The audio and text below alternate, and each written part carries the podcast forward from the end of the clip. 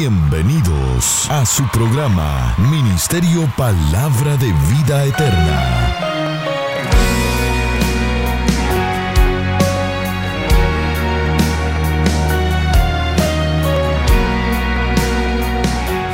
Con la administración de la palabra, Pastor Juan Interiano. Es la fuente de vida eterna. Eres la fuente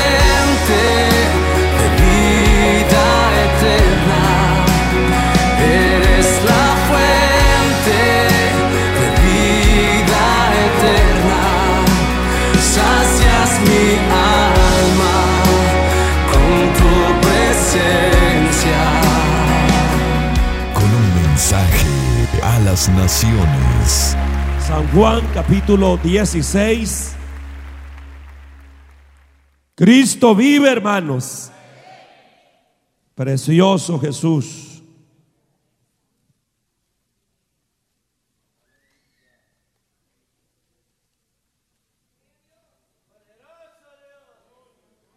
Verso 7 en adelante vamos a leer. Me contesta con un poderoso amén cuando lo tengan. Dice de la manera siguiente, pero yo os digo la verdad, os conviene que yo me vaya, porque si no me fuera, el consolador no vendría a vosotros. Mas si me fuere, os lo enviaré. Y cuando Él venga, ¿qué es lo que va a hacer? Número uno dice que convencerá al mundo de qué. ¿Quién es el que convence? El Espíritu. Convencerá al mundo de pecado. Número dos, de justicia. Número tres, de juicio. De pecado por cuanto no cree en mí. De justicia por cuanto voy al Padre y no me veréis más. Y de juicio por cuanto el príncipe de este mundo ha sido ya juzgado. ¿Cuánto pueden decir amén a la palabra? ¿Cuánto pueden decir amén? ¿Cómo dice la iglesia? Amén. La iglesia dice, gloria al Señor. Bien hermano, hemos leído una porción bastante conocida, pero a la misma vez se nos revela un secreto. Diga conmigo secreto. Un secreto que usted va a aprender hoy. El secreto, el secreto del ganador de almas. El Señor ha venido, hermano, bregando conmigo con esta palabra. Y ya llevamos varias enseñanzas a lo que respecta a este tema. Pero sobre todo, lo importante, hermanos, es el saber de que Dios nos ha dado una gran comisión como iglesia de ir y predicar el Evangelio.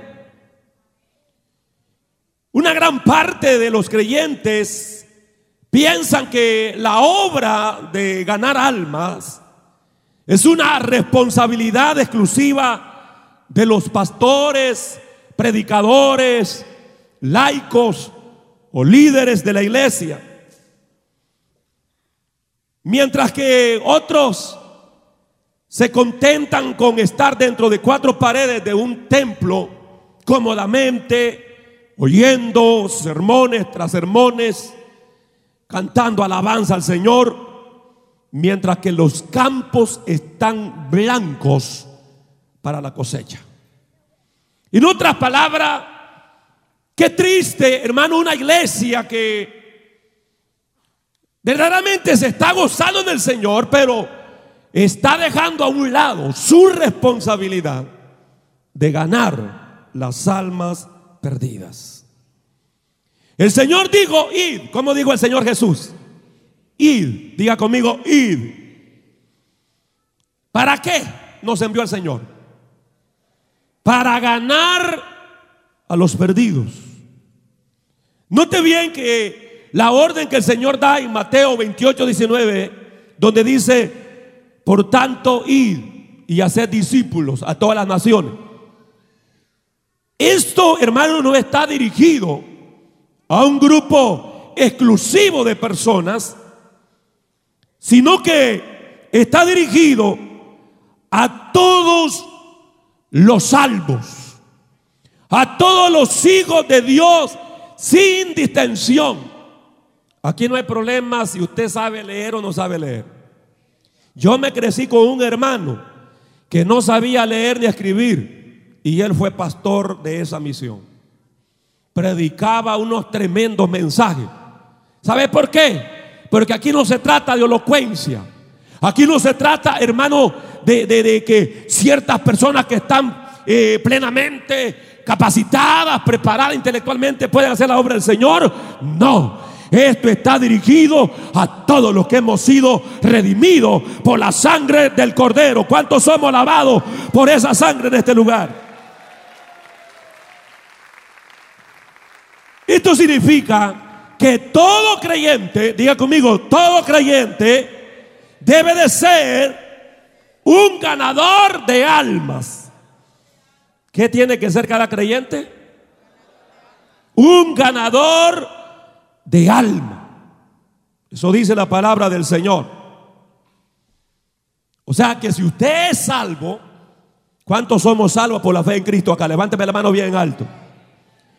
Entonces, usted es salvo, si usted es salvo, tiene que ganar a los perdidos. Pero es importante el saber que en esta labor, y no solo en la labor de ganar almas, sino en todas las facetas de la vida cristiana, nosotros no estamos solos. Ese es el secreto que queremos revelar. No estamos solos. El Espíritu Santo es nuestro divino compañero.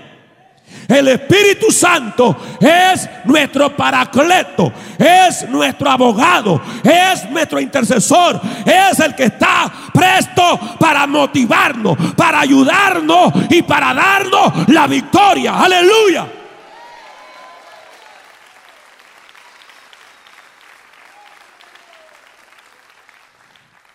Note bien que en la porción que leímos, el Espíritu Santo es el real suceso para ganar las almas. O sea, el secreto, el secreto para ganar las almas es el Espíritu Santo. ¿Cuánto dice Gamega, hermano? Note bien que después que el Señor Jesús expresó ir, ordenó también a sus seguidores algo muy importante. La orden que el Señor dio a sus discípulos fue que se quedaran en Jerusalén para que fueran revestidos, investidos del Espíritu Santo. Y esa palabra, investimiento, o sea, en otras palabras, está diciendo vestido del Espíritu por dentro y por fuera. Aleluya, ¿cuánto glorifican al Señor por eso? Señor les digo, van a ser revestidos del poder del Espíritu Santo, de la plenitud del Espíritu Santo. Es decir, hermano, que nosotros no vamos a ganar nuestra batalla a través de la fuerza humana, a través de la carne. Esto lo vamos a lograr a través del poder del Espíritu Santo de Dios. El Espíritu es el que da vida. El Espíritu es el que da aliento. El Espíritu es el que vivifica. El Espíritu. Dele fuerte ese aplauso al Señor.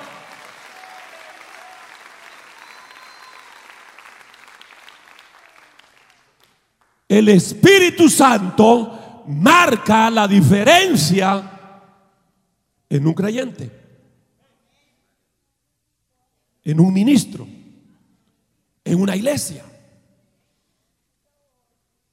No hay cosa más ridícula llegar a un restaurante donde no hay comida. ¿Le ha pasado a usted? Yo fui una vez. Y no solo eso, me cobraron por la entrada del buffet y no había nada. Y le digo a las personas, eh, no hay nada. Eso es todo, me dijo. No, pero aquí ni sacate ahí, le dije. Le dije a mi esposa, vámonos. Ni le dije a la persona, dame el dinero. No, no me lo iba a dar. Yo sé cómo son esas personas. Yo dije, ¿para qué? Pero ni por mi abuela regreso aquí, dije. No regreso. Es un ridículo. Porque cuando usted va a un restaurante, usted lleva, hermano, la necesidad de saciar su estómago, ¿verdad que sí? Y no hay nada de comida. Sale peor. Y lo mismo es en el término espiritual. No hay cosa más ridícula llegar a una iglesia donde no está la presencia de Dios. No hay cosa más absurda llegar a un culto donde no se siente la presencia de Dios. Pero qué hermoso es llegar a un lugar donde se está adorando a Dios en espíritu y en verdad. Y la gloria de Dios se siente y el poder del Espíritu Santo se manifiesta. Eso es hermoso. Eso es lo que marca la diferencia. En un predicador, en un líder, en un creyente, en un ganador de alma. Diga conmigo, el secreto es la llenura del Espíritu Santo. En primer lugar, ese es el secreto. Note bien que el mismo Señor Jesucristo no empezó el ministerio sin antes ser investido del poder del Espíritu Santo. Por eso, cuando ya vemos en el capítulo 4 de Lucas, verso 18 en adelante, Cristo dijo estas palabras textualmente, el Espíritu del Señor está sobre mí, por cuanto me ha ungido para dar buenas nuevas a los pobres. Me ha enviado a sanar a los quebrantados de corazón, a pregonar libertad a los cautivos y vista a los ciegos, a poner en libertad a los oprimidos a predicar el año agradable del Señor. Cuando el Señor, hermano, anduvo predicando la palabra del Señor, cuando Él anduvo haciendo la obra, ganando las almas, estoy hablando del ministerio terrenal de Cristo. ¿Sabe por qué? Se veía el poder de Dios y la mano de Dios obrando, porque el Señor lo hacía bajo el poder del Espíritu Santo y todo lo que se emprende bajo la unción de Dios va a tener éxito, va a tener respaldo. ¿Cuántos lo creen conmigo en este lugar? A su nombre. El verdadero secreto para tener éxito en todas las cosas es depender del Espíritu Santo. El ganador de alma debe depender del Espíritu Santo, la tercera persona de la Trinidad. ¿Cuántos dicen amén a eso? Escúcheme por favor. El Padre es el actor de la salvación. ¿Qué es el Padre? El actor de la salvación. Jesús es el consumador de la salvación. Y el Espíritu Santo es el aplicador que hace posible a través de la palabra, de la predicación inspirada. ¿Ok? Entonces note bien, el Padre, el actor de la salvación, Jesucristo, el consumador de la salvación, y el Espíritu Santo es el aplicador. ¿Estamos claros, hermano? Romanos 10, 17 dice, así que la fe es por el oír. ¿El oír qué? La palabra de Dios. Jesús, hermano, en su ministerio lo vemos que él fue un gran ganador de almas. Pero ¿cómo nació Jesús? La pregunta, ¿cómo nació Jesús? ¿Cómo nació? ¿Recuerdan ustedes? Exacto. De acuerdo a Lucas 1.35, respondiendo el ángel le dijo a María, el Espíritu Santo vendrá sobre ti. Y el poder del Altísimo te cubrirá con su sombra. Por lo cual también el santo ser que nacerá será llamado Hijo de Dios. Entonces Jesús nació del Espíritu. Eso dice la Biblia. Jesús nació por el Espíritu. Obra del Espíritu. Jesús, de acuerdo a Hechos 10:38, fue ungido por el Espíritu. Como Dios ungió con el Espíritu Santo y con poder a Jesús de Nazaret, y como éste anduvo haciendo bienes y sanando a todos los oprimidos por el diablo, porque Dios estaba con él. Entonces Jesús nació por el Espíritu, por el Espíritu, fue ungido por el Espíritu, fue guiado por el Espíritu. De acuerdo a Lucas 4, 1 al 14 habla como Jesús, lleno del Espíritu Santo, volvió del Jordán y fue llevado por el Espíritu al desierto. Lo que estoy tratando de proyectarte, iglesia, es como Jesús, nuestro amado Salvador, dependió del Espíritu Santo. La Biblia dice que el Señor fue resucitado por el Espíritu. Fue el Espíritu Santo el que resucitó a Cristo. Cristo fue levantado de entre los muertos por el poder del Espíritu de Dios. Y si ese espíritu, dice Pablo, mora en vosotros, ese espíritu que levantó a Cristo entre los muertos, también vivificará vuestros cuerpos mortales. Aleluya.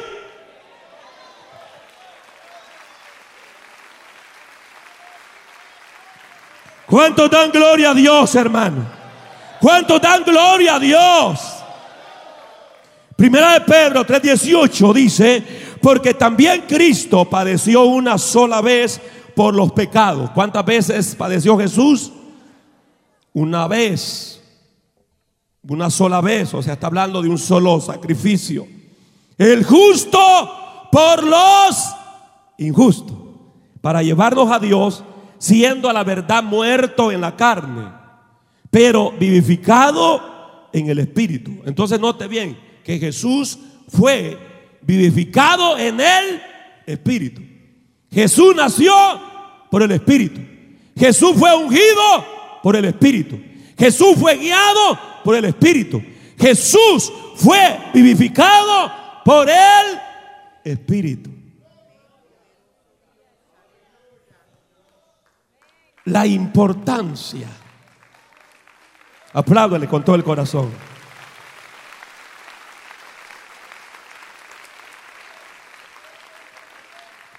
vemos la importancia que el Señor le dio al Espíritu Santo.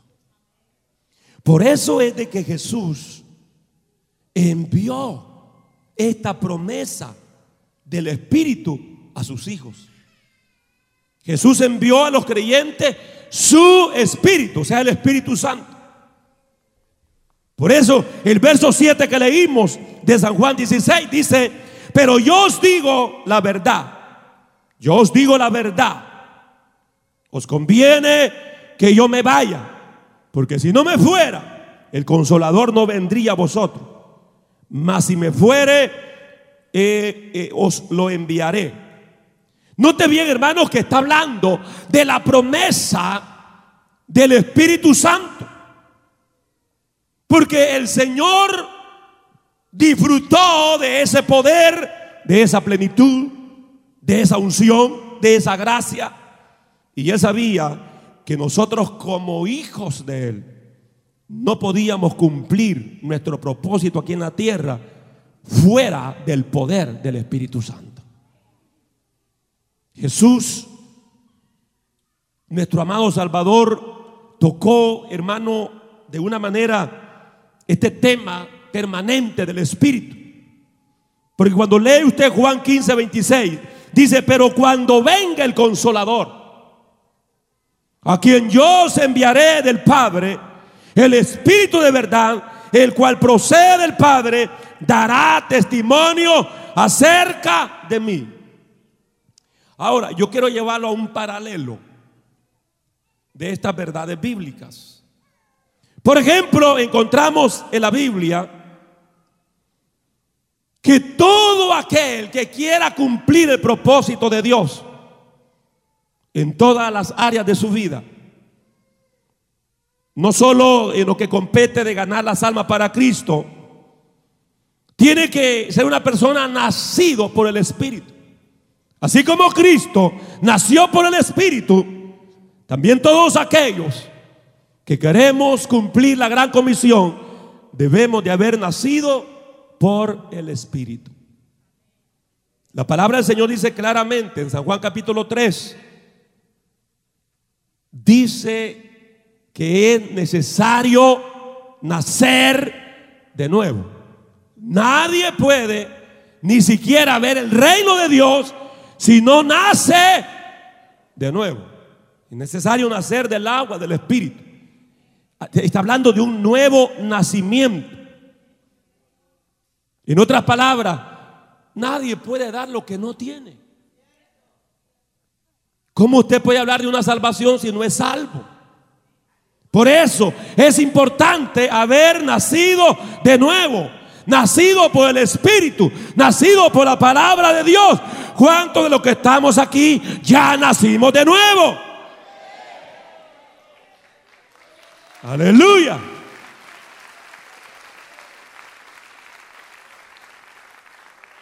Jesús nació por el Espíritu. El creyente tiene que nacer del Espíritu o haber nacido del Espíritu.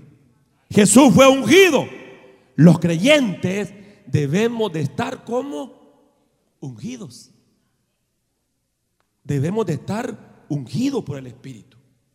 Primera de Juan 2:27.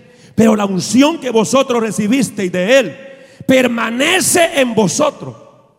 Y no tenéis necesidad de que nadie os enseñe, así como la unción misma os enseña todas las cosas y es verdadera. Y no es mentira según ella os ha enseñado permanecer en Él. La Biblia nos habla de la necesidad de tener la unción. Por eso los salmistas, ellos expresan en los salmos, dice claramente, unque mi cabeza con aceite, mi copa está rebosando. David entendía que él podía vencer y tener conquista y victoria a través de la unción del Espíritu Santo.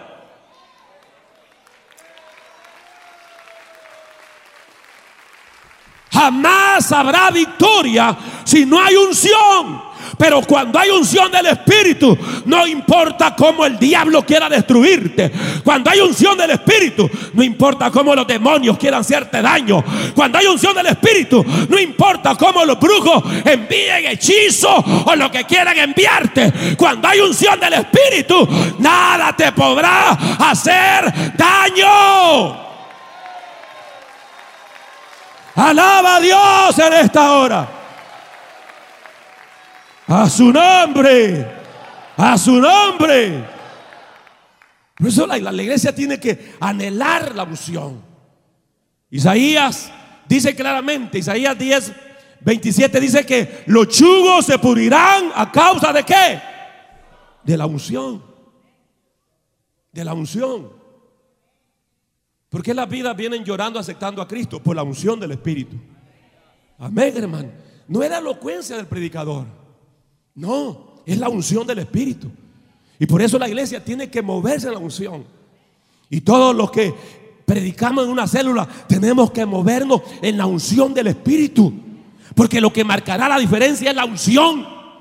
Cuando no hay unción del Espíritu, la gente, hermano, le da sueño. Cuando no hay unción del Espíritu, ahí está la gente jugando con, con, con, qué? Con las sandalias, con los zapatos, jugando con el niño, porque no hay unción. Pero cuando hay unción, hay impacto del corazón. Cuando hay unción, la gente siente que algo sobrenatural está en ese lugar. A su nombre.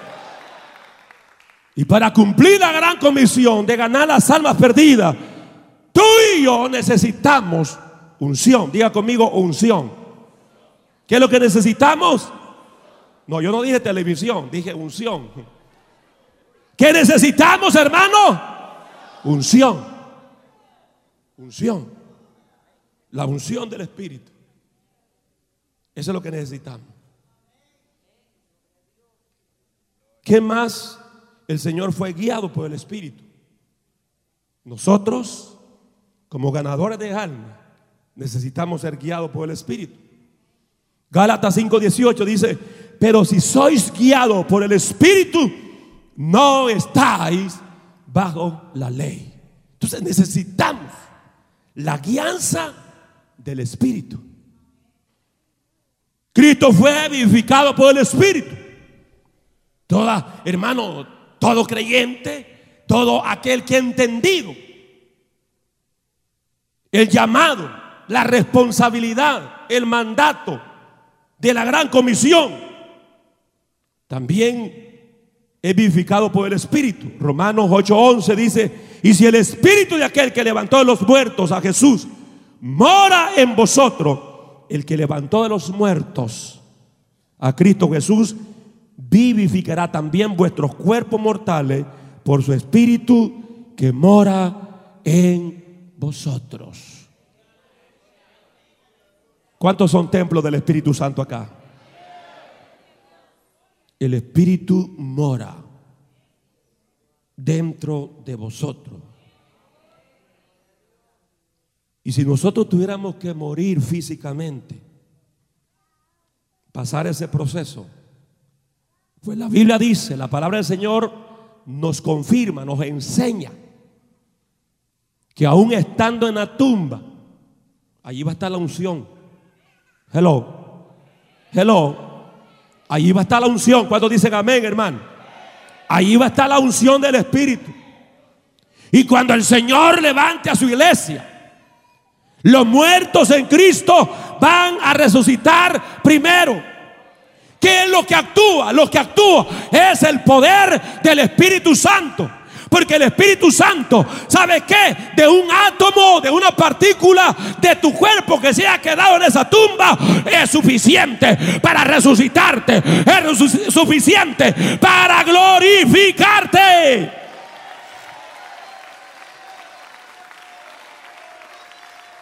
A su nombre. La palabra del Señor dice que antes nosotros éramos instrumentos de la iniquidad, instrumento de la injusticia, instrumento del pecado. ¿Verdad que sí? Y usted no andaba renegando, ay, que me desvelé hoy toda la noche la pasé en la discoteca. Hello. Nunca se quejó usted, ¿verdad? Nunca. Te digo, qué barbaridad. Toda la noche anduve chupando. Toda la noche me tiré ahí en el puente y todo en esa piedra y dormí. Usted nunca andaba. Vaya hoy. Ah, yo seguro que si este edificio fuera nuestro y dijéramos de aquí nadie se va hasta las 5 de la mañana, ¿cómo andaría usted mañana? ¿Ah? renegando. Qué barbaridad. Qué pastor más loco que tenemos. Como que no sabe que yo tengo mujer. Como que no sabe que yo tengo hijo. Como que no sabe que yo tengo trabajo. Todo el mundo anduviera peleando mañana, hermano. ¿Ah? ¿Verdad que nos da risa? Porque es cierto. Porque éramos buenísimos para ser instrumentos de la justicia. ¿Ah? Y le decían, no, hombre, mire, sálgase de esa ganga, lo van a matar, hombre. ¿Qué importa? Dice. Si tengo que morir, pues, si para eso nací, para morir. Mire, hermano, tremendos siervos para la iniquidad, para el pecado. Éramos instrumentos poderosos en las manos del diablo. Y usted no renegaba. ¿ah? Y andaba todas las costillas todas quebradas de balazos. Y usted no andaba diciendo, mire cómo me tiene el diablo. No. Qué silencio, hermano.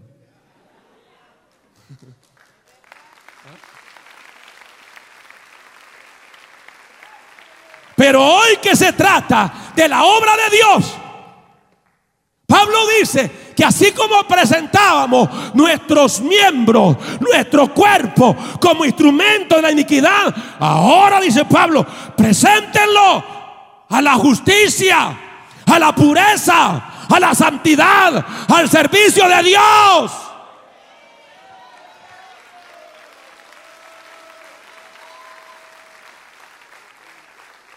Y que no eran pues tremendos ustedes, dice Pablo. Bueno, ahora muéstrenlo, pero en las cosas buenas.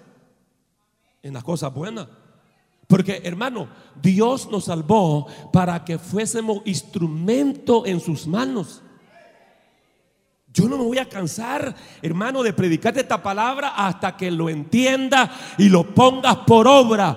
Que usted nació de nuevo para ser instrumento no del diablo ni de los demonios. Usted nació de nuevo para ser instrumento en la mano del Dios Todopoderoso. ¿Cuántos dicen amén?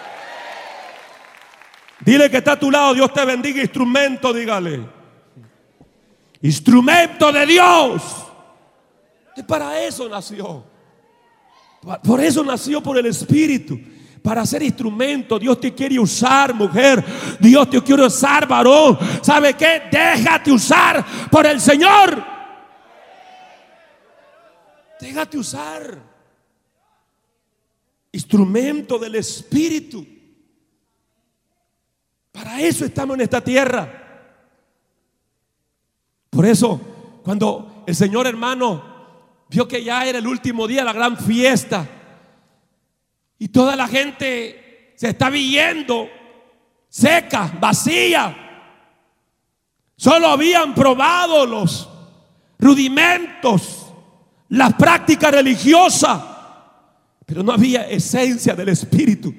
Pero cuando el Señor hermano ahí a la altura del capítulo 7, versículo 37 dice, en el último y gran día de la fiesta, Jesús, Jesús se puso en pie y alzó la voz diciendo, si alguno tiene sed, venga a mí y beba. El que cree en mí, como dice la escritura, de su interior correrán ríos de agua viva, río de agua viva, río de agua viva, ríos. ¿Cuántos sienten esos ríos en su ser? ¿Cuánto lo siente? Si lo siente, alaba a Dios.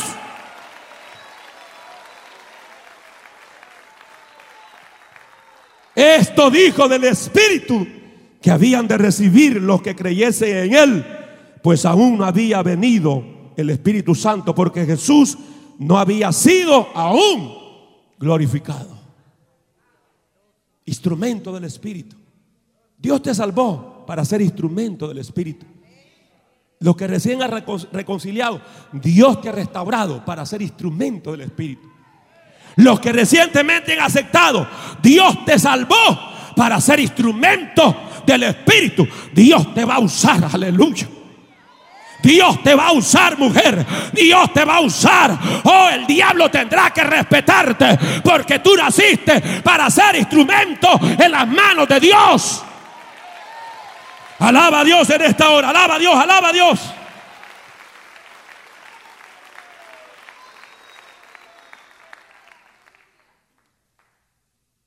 Porque hay que adorar a Dios en el Espíritu. Hay que predicar a Cristo en qué? En el Espíritu. Bajo la unción de Dios. Bajo el poder de Dios. Cristo dijo claramente y recibiréis poder cuando haya venido sobre vosotros el Espíritu Santo. Entonces, entonces me van a ser testigo, dijo el Señor. ¿Ah? Sin el poder del Espíritu Santo, usted no puede ser testigo de Cristo. ¿Ah? Y le preguntan, mírenlo, como que la vimos usted en un programa de la iglesia. ¿Es cristiano? No, llego ahí de vez en cuando, dice usted. Hay miedo, hay temor sin la plenitud del Espíritu. Pero cuando usted ha nacido de nuevo, está ungido por el Espíritu, ni tienen que preguntar, sino que usted mismo da testimonio a través de su conducta, a través de su forma de hablar, a través de su forma de vestir, a través de su forma de conducencia, usted muestra que es hijo de Dios, que ha habido un cambio radical en su vida, que Dios lo ha lavado con su sangre, Dios lo ha perdonado, Dios ama Sojalaya. Pide a predicarle a alguien en esta hora.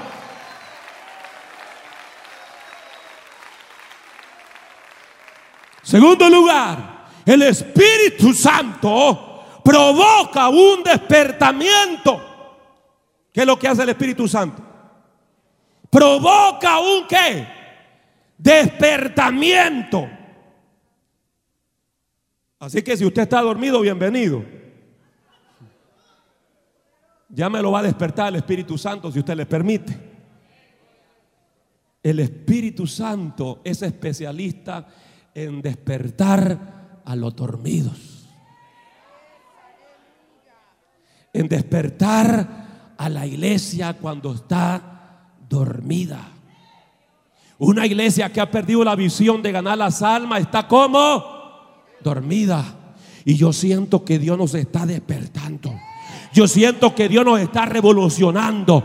Yo siento que la iglesia está ya despertando a la realidad que Dios nos ha salvado para servirle. Dios nos ha salvado para que le adoremos. Dios nos ha salvado para que prediquemos su palabra, dije.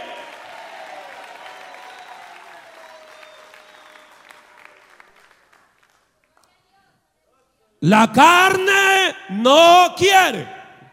Como dijo Jesús, la carne no quiere las cosas de Dios. ¿Mm? El Señor le dijo a los discípulos, vamos a orar. Y se retiró el Señor, porque digo, esto con el ronquido me van a, a contagiar también. y se retiró. A la hora regresó y todos estaban bien fondeados. roncando, soñando. ¿Qué les dijo el Señor? No habéis podido orar ni una hora. ¿Cuál es el mínimo? Una hora. ¿Ya usted oró esa hora este día? No habéis podido orar ni una hora. ¿Qué les dijo el Señor?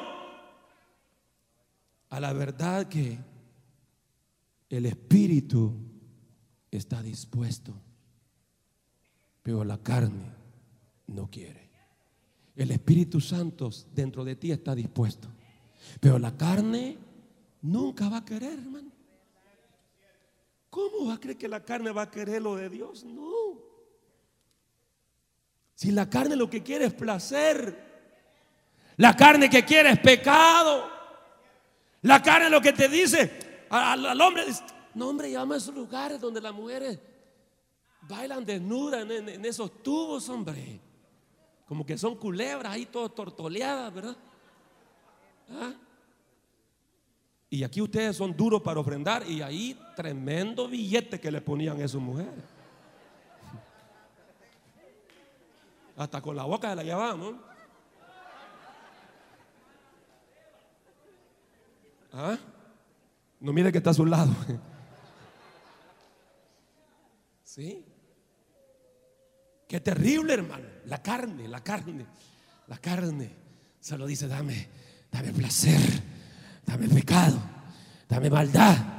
Pero usted dice, ya nací de nuevo, no te voy a dar carne lo que tú quieres, te voy a dar espíritu, te voy a dar, te voy a dar lo que verdaderamente te va a nutrir el alma, aleluya, te voy a dar, ¿sabes qué? Alabanza, te voy a dar cántico, te voy a dar oración, te voy a dar palabra, te voy a dar iglesia, carne. A su nombre. A su nombre. Por naturaleza, nosotros los seres humanos somos indolentes a las cosas de Dios. Mire, ¿cuántas veces usted no se ha perdido un culto porque dice que está enfermo? No me siento enfermo, dice. No voy a ir. Vaya a buscarlo el siguiente día para el trabajo.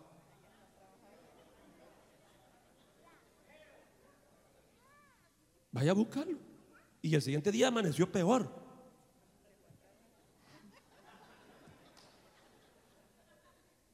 Y si es verdad que está enfermo y tiene hasta fiebre, y ahí va. Y llega al trabajo. Y trabaja con fiebre. Pero cuando se tratan las cosas espirituales, esta carne es lépera. Hermana, ¿y por qué no vino a la iglesia? Es que mi niño estaba mocosito. Voy a traer un pañuelo, hombre. O si no, esta toalla se la hubiera dado yo, mire. Mocoso. El niño estaba mocoso. Vaya a buscarlo a Río Mon. Allá anda con el niño mocoso.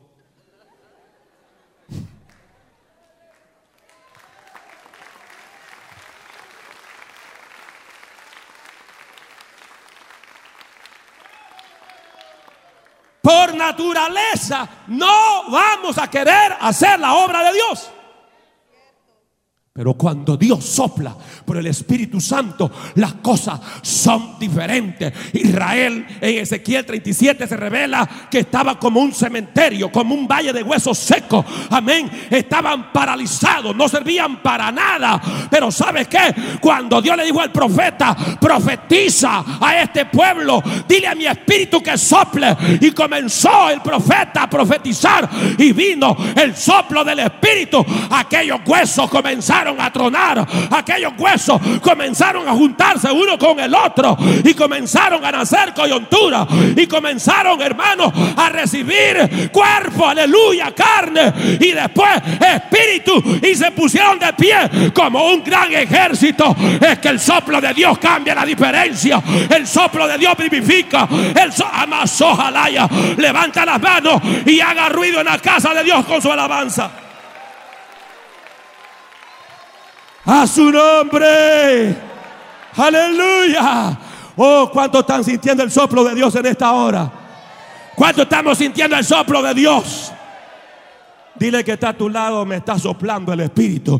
Ya voy a comenzar a ganar alma, dígale. Y la primera que me, va, me voy a ganar es la mía, dígale. Eso fue lo que ocurrió con la vida de Pedro. ¿Ah? Un hombre ambivalente, un hombre de doble ánimo. Pero una vez que fue lleno del Espíritu Santo, las cosas cambiaron. Cuando dicen amén. Porque el Espíritu Santo despierta la visión de la iglesia. Despierta la visión. El deseo de muchos líderes es solamente edificar grandes templos, ampliar casas pastorales, solucionar problemas financieros, establecer programas educacionales. Y estas cosas realmente son buenas. Pero cuando el poder del Espíritu Santo cae sobre una iglesia, la visión número uno es evangelística. ¿Cuál es la visión número uno? Si lo cree, apláudele al Señor.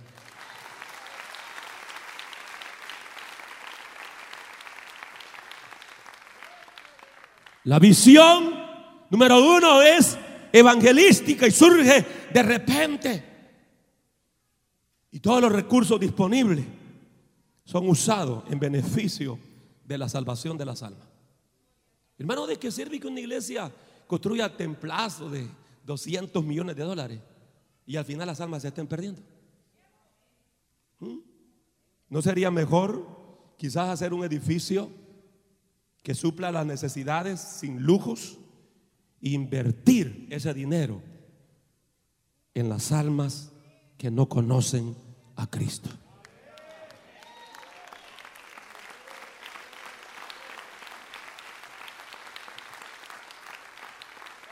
Es el Espíritu Santo el que despierta la sensibilidad en la iglesia.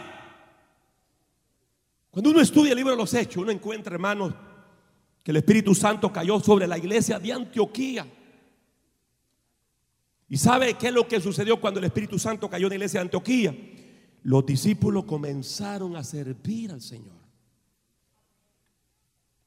Porque ellos enseguida oyeron la voz de Dios.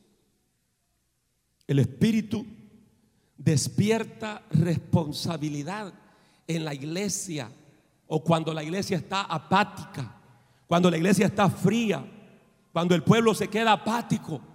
Cuando el pueblo dice que lo hagan otros. Pero el Espíritu Santo despierta la responsabilidad. Y yo creo, hermano, que Dios está despertando esa responsabilidad en nosotros. ¿Cuántos dicen amén en este lugar? ¿Ah? Cuando el creyente está lleno del Espíritu Santo, siente el despertar de Dios, transmite la responsabilidad de evangelizar a otros. Es necesario que este evangelio del reino sea predicado a todas las naciones y entonces vendrá qué? El fin. Todas las profecías de Mateo 24 se han cumplido, todo, menos una. Y la iglesia no ha cumplido esa profecía de predicar el evangelio a toda criatura. El que se inventó la Coca-Cola dijo, mi visión es que nadie se vaya de esta tierra sin tomarse una Coca-Cola. ¿Habrá alguien aquí que nunca en toda su vida no se haya tomado una Coca-Cola? Todos en un momento dado en nuestra vida nos tomamos una Coca-Cola ya. Levántame la mano, empezando por su servidor. Todos. ¿Quién no se ha tomado una Coca-Cola? Esa fue la visión de ese hombre. Lo logró. Lo logró. Mas sin embargo, la visión de Jesús ha sido que todo ser humano reconozca que hay un Salvador.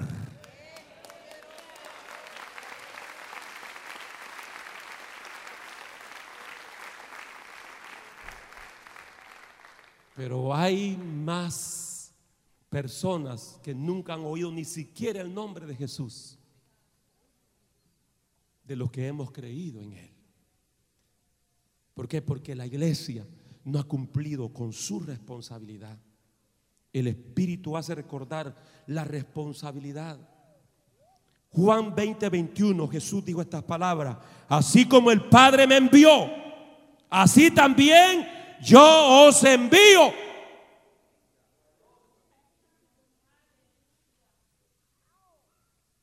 El Espíritu Santo llama. Diga conmigo, el Espíritu Santo llama. En tercer lugar, Hechos 13.2 dice, ministrando esto el Señor y ayunando, digo el Espíritu Santo, apartarme a Bernabé y a Saulo para la obra que los he llamado. A veces el Espíritu Santo llama hasta por nombre. No, pues a mí no me ha llamado, entonces porque yo nunca he oído que me dicen, mira, Chabela, ya entregate todo ahí a predicar. No, le voy a explicar algo. Hay casos donde Dios llama por nombre, pero otras veces Dios te llama por medio de un hermano. Hello. Por un hermano más experimentado, como en el caso de Timoteo. ¿Quién lo llamó a Timoteo? Pablo. Pablo no fue directamente la voz de Dios, la voz del Espíritu. Hechos 16.3 dice, quiso Pablo que éste fuese con él, hablando de Timoteo. Quiso Pablo. En otras palabras, Timoteo le dijo, Pablo, me da lugar de ir contigo a ese viaje. Hello, ¿estamos aquí, hermano? Mire, si por algo que te llamen metido o metiche, que sea por hacer la obra de Dios. Timoteo se metió.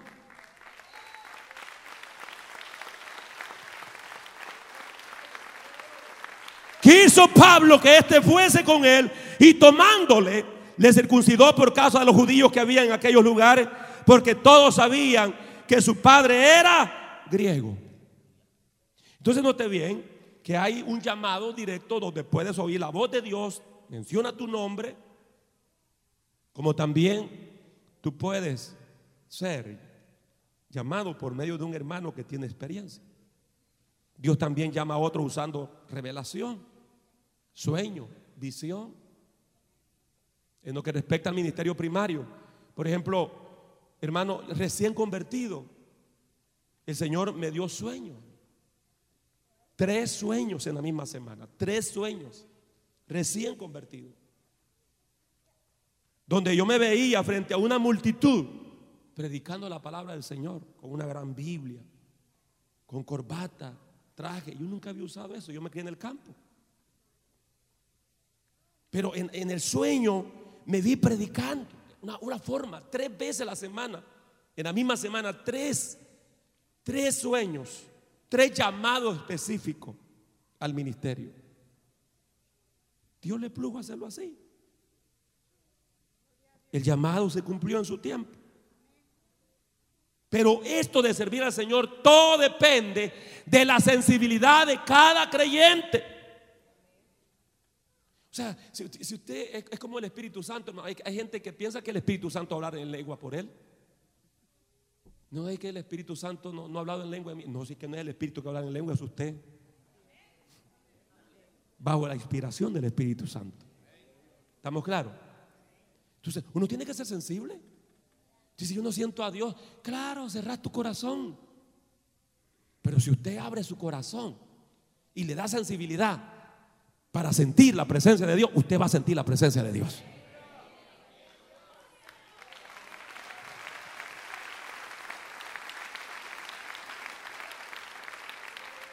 Entonces Dios llama, Dios llama de muchas maneras. Dios puede usar una predicación. Por ejemplo, con, todo lo que hemos venido ya predicando de este tema, hermano, Dios te está hablando.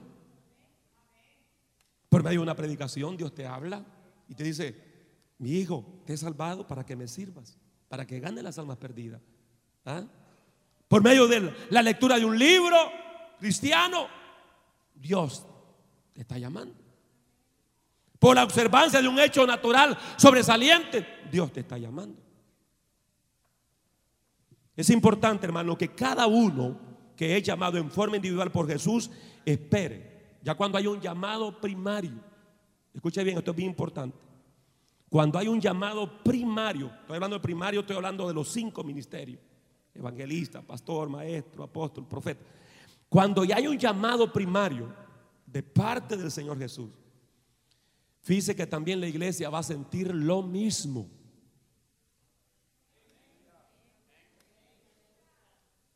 Y el pastor va a sentir lo mismo. ¿Estamos claros? La razón es, Dios trata al creyente individualmente en esta dispensación, mas toda la iglesia se torna participante en la vocación celestial. Hebreos 3.1 dice, por tanto, hermanos santos, participantes del llamamiento celestial, considerar al apóstol y sumo sacerdote de nuestra profesión Cristo Jesús. Entonces, existen los que son llamados, pero no quieren ir y son como Jonás. No mire que está a su lado, pero aquí hay gente, hermano, excelentes para ganar almas en una célula. Y yo les he oído predicar y mi respeto. Enseñan calidad. Predican calidad. Pero ¿dónde están? Sentados. Sentados. Hay gente que tiene el llamado a servir, tiene la vocación, tiene la capacidad, Dios le ha dado la gracia, pero no quieren ir como Jonás. Y eso es delicado. Usted sabe el juicio que le pasó a Jonás por desobedecer. Y aparte de eso, hermano, no hay cosa más triste y difícil estar en la iglesia sin hacer nada. Eso está como aquel varón que fue a buscar trabajo y llega a una factoría y le dice el dueño de la factoría, así que mi amigo busca trabajo, sí le digo. ¿De verdad quiere trabajar? Sí, de verdad. Está bien, le digo. Entonces, es más temprano ya, quédese. Eran las 8 de la mañana, quédese, comienza a trabajar hoy día. Bueno, está bien, le digo. Llenó la aplicación y todo. Dígame qué voy a hacer. Véngase, le digo. Y lo llevó un muchacho que estaba trabajando. Vea todo lo que él hace, le dijo. Ese va a ser su trabajo. Entonces él necesitaba tener un ingreso. Y bueno, Salieron a la hora del almuerzo a descansar, almorzaron y luego entra nuevamente. Cuando eran las dos de la tarde, se fue a buscar al dueño de la factoría. Y le dijo, Señor, ¿me pone a hacer algo o me voy? Le dijo. Porque no hay cosa más aburrida y cansada que es estar sin hacer nada.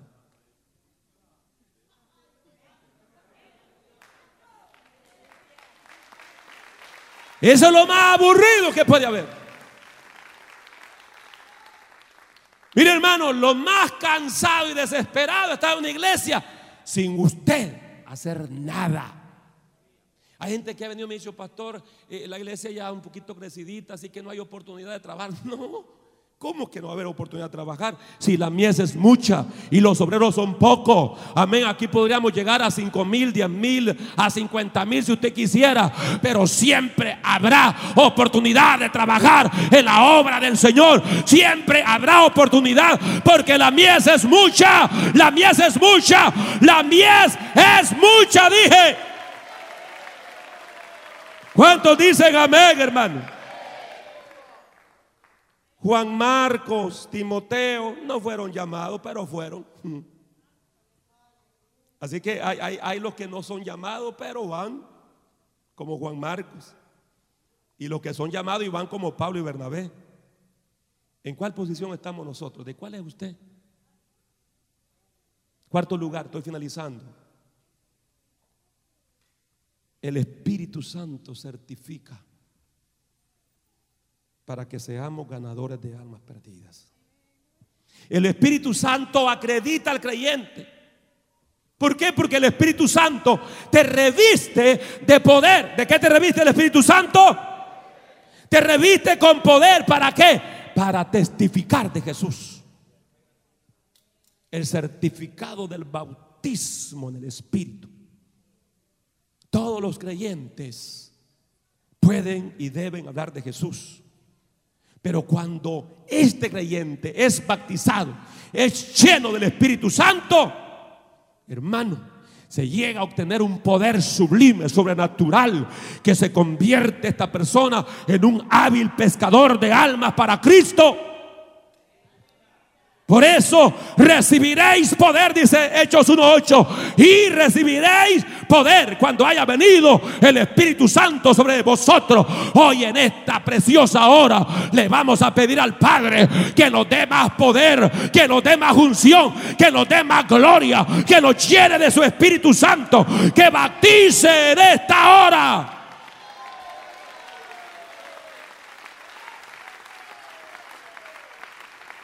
En el día del Pentecostés, ¿qué sucedió? Los discípulos fueron bautizados con el Espíritu Santo. Y luego, ¿qué sucedió después de ese bautismo? Con denuedo, con valor, con osadía, predicaban la palabra de Dios. El Espíritu es importante.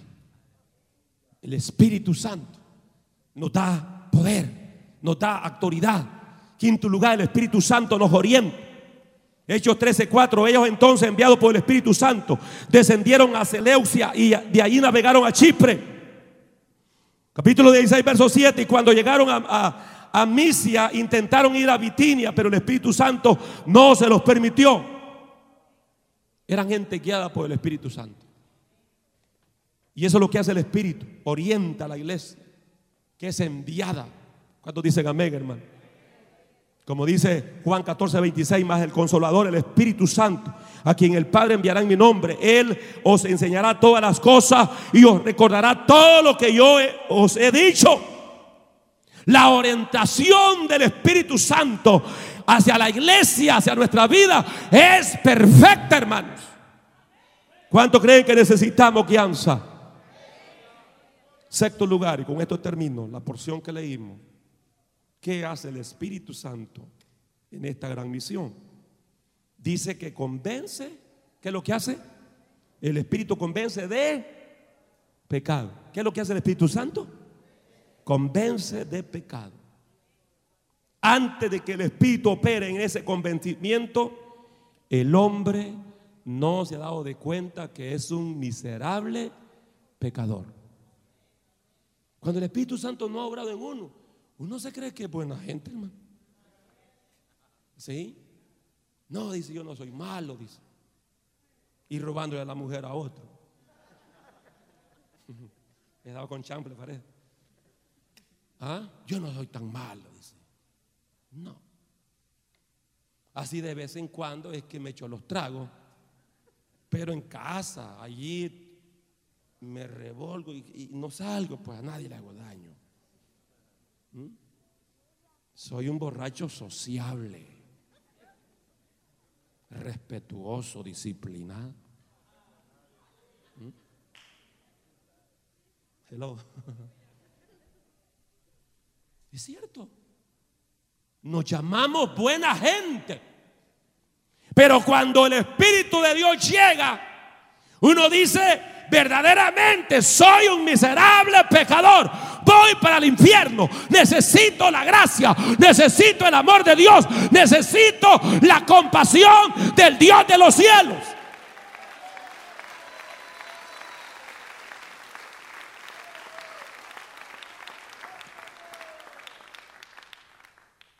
Le digo, cada quien habla de lo, bueno que es. Cuando la Biblia dice en Romanos capítulo 3, verso 23, por cuanto todos pecaron, están que destituidos de la gloria de Dios. Todo ser humano es un fino pecador. Amén, hermanos graduado, pecador. Pero el Espíritu Santo hace esa obra. Que usted dice, ahora entiendo, soy pecador. Necesito la gracia de Dios. El Espíritu Santo convence. No es el predicador, no es el evangelista, es el Espíritu Santo a través de la palabra. Y las personas que van a reconciliar hoy o que van a aceptar a Cristo no es el predicador que te está convenciendo, es el Espíritu Santo. El que te dice hoy tiene delante de ti la vida y la muerte, el infierno y la gloria. Escoge. Escoge la vida y viviréis, dice el Señor. ¿Qué más hace el Espíritu Santo? Convence de qué? De justicia en segundo lugar. Dios es el juez justo. La gente peca y peca y peca y peca y cree, hermano, que, que, que, están engañando a todo mundo y que hasta engañan a Dios. No, no os engañéis. Dios no puede ser burlado. Todo lo que el hombre sembrare, eso mismo también segará. Dios es un juez justo. Y todo ser humano un día estará delante de su juez. Por eso la palabra del Señor dice, venid a mí, estemos a cuenta, dice el Señor. Dios llama al ser humano a ponerse a cuenta.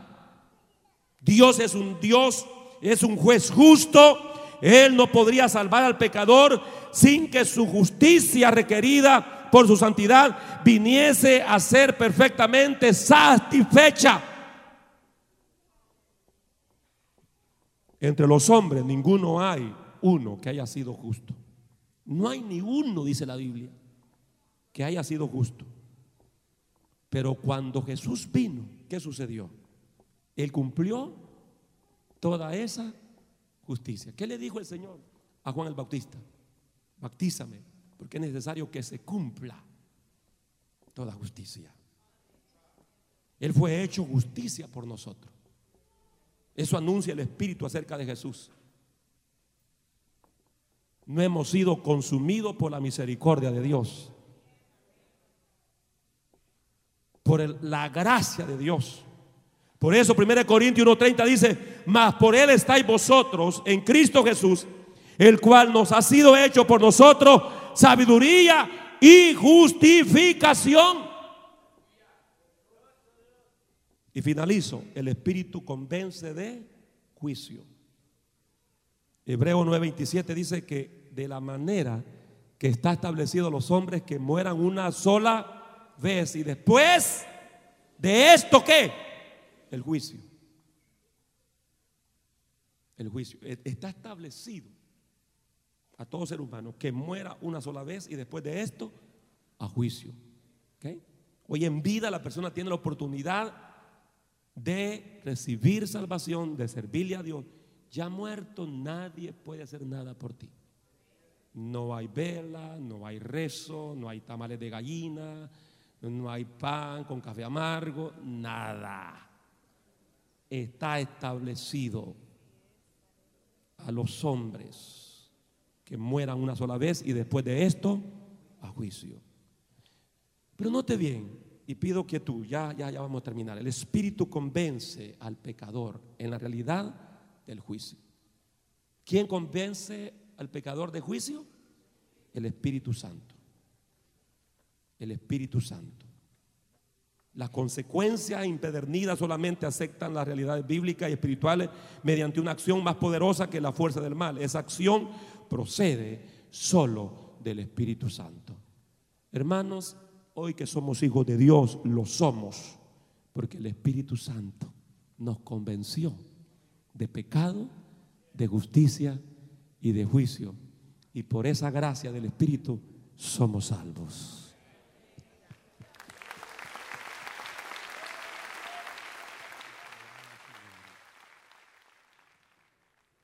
El Espíritu Santo ha sido enviado para ser nuestra ayuda, nuestra fuerza. El Espíritu Santo ha sido enviado para motivarnos en los momentos difíciles. Y como iglesia que tenemos el llamado a la gran comisión de ir y predicar el Evangelio, no estamos solos, hermano. El Espíritu Santo está con nosotros. ¿Cuánto creen que el Espíritu Santo está con nosotros? Levante su mano por unos dos, unos dos minutos y comience a adorar al Espíritu Santo, a darle gracias a Él por su presencia, por su bondad, por su poder, por todo lo que Él sabe hacer en nuestras vidas. Mientras la iglesia expresa esa gratitud al Espíritu Santo, hacemos un llamado a aquellas vidas que necesitan reconciliar su vida con Cristo. O que nunca han recibido a Jesús como su Salvador. Hoy la invitación es para usted. Hoy Dios le llama. Hoy el Espíritu Santo te ha tocado las fibras de tu interior, las fibras de tu fuero interno. El Espíritu Santo te ha tocado hoy. No te vayas con esa necesidad de perdón, de restauración. Rápidamente aquellos que necesitan reconciliar su vida con el Señor, el llamado está en pie en esta hora. El llamado está en pie. El Señor está aquí para restaurarte. El Señor está aquí para salvarte. El Señor está aquí para restaurar tu vida. Aleluya. Todos somos convertidos, hermano. Voy a pedir a la iglesia que levantemos un clamor al Señor. Todos aquellos que necesitamos más del Espíritu, les pido que pasemos aquí al frente. Vamos a levantar una oración de 10 minutos. 10 minutos. Donde le venimos a decir, Espíritu Santo, te necesito. Espíritu Santo, yo te necesito. Espíritu Santo, te necesito. Y el Espíritu Santo está aquí para fortalecerte, para llenarte y para que podamos como iglesia, hermano, cumplir la gran comisión de predicar su evangelio a toda criatura. Oh, aleluya. Tú naciste en este reino para ser un instrumento en las manos de Dios. Tú naciste para ser usado por el Señor. Y Dios quiere usarte para que muchas almas que no conocen el amor de Dios lo van a conocer a través de ti. Unámonos en esta hora. Vamos a venir a implorarle a Dios que baptice con su espíritu, que llene con su espíritu.